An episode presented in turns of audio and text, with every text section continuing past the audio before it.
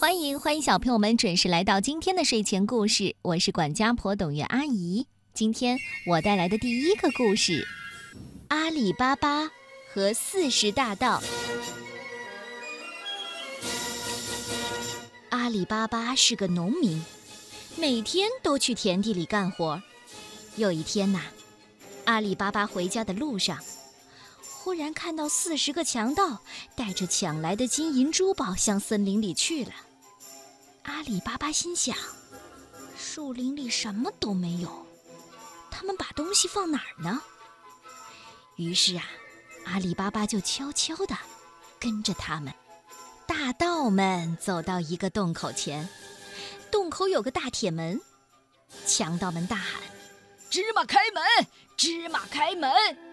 于是门就开了，强盗们把金银珠宝都放了进去，然后离开了。走的时候啊，强盗们又大声喊：“芝麻，关门吧！”等到强盗们都走了。阿里巴巴就走到山洞前，试着喊：“芝麻开门！”大铁门果然开了。阿里巴巴偷偷地溜了进去，看到很多很多的金银财宝，阿里巴巴不敢多拿，他只拿了一小袋金币就回家了。回到家，阿里巴巴的老婆就问了：“你从哪里弄来的金币？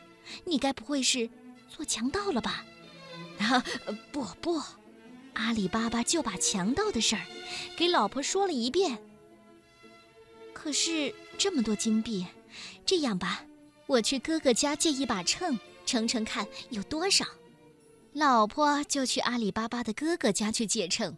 嫂子心想：阿里巴巴家穷的什么都没有，他们要秤干嘛呀？于是啊，他就把秤的下面涂上了胶水，借给了阿里巴巴的老婆。等到秤还了回来，阿里巴巴的嫂子一看，哟，上面是一块金币。阿里巴巴的嫂子赶到阿里巴巴家，嘿，我说你们怎么会有那么多金币呀？阿里巴巴是不想说的，但是这嫂子又哭又闹，阿里巴巴只好告诉他。可是嫂子一听啊，开心极了。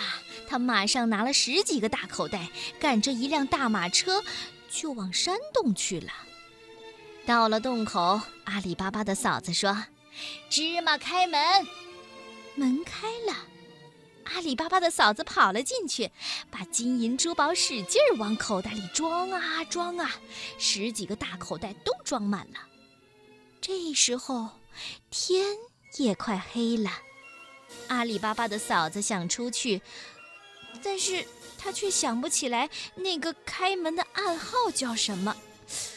呃，西瓜开门，哎，草莓开门，大铁门就是不动。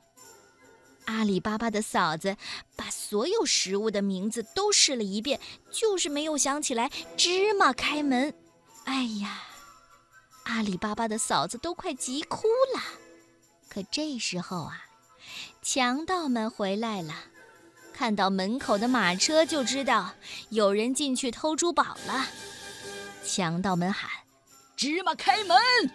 门开了，阿里巴巴的嫂子当然也被发现了。唉，这个阿里巴巴的嫂子就是太贪心了。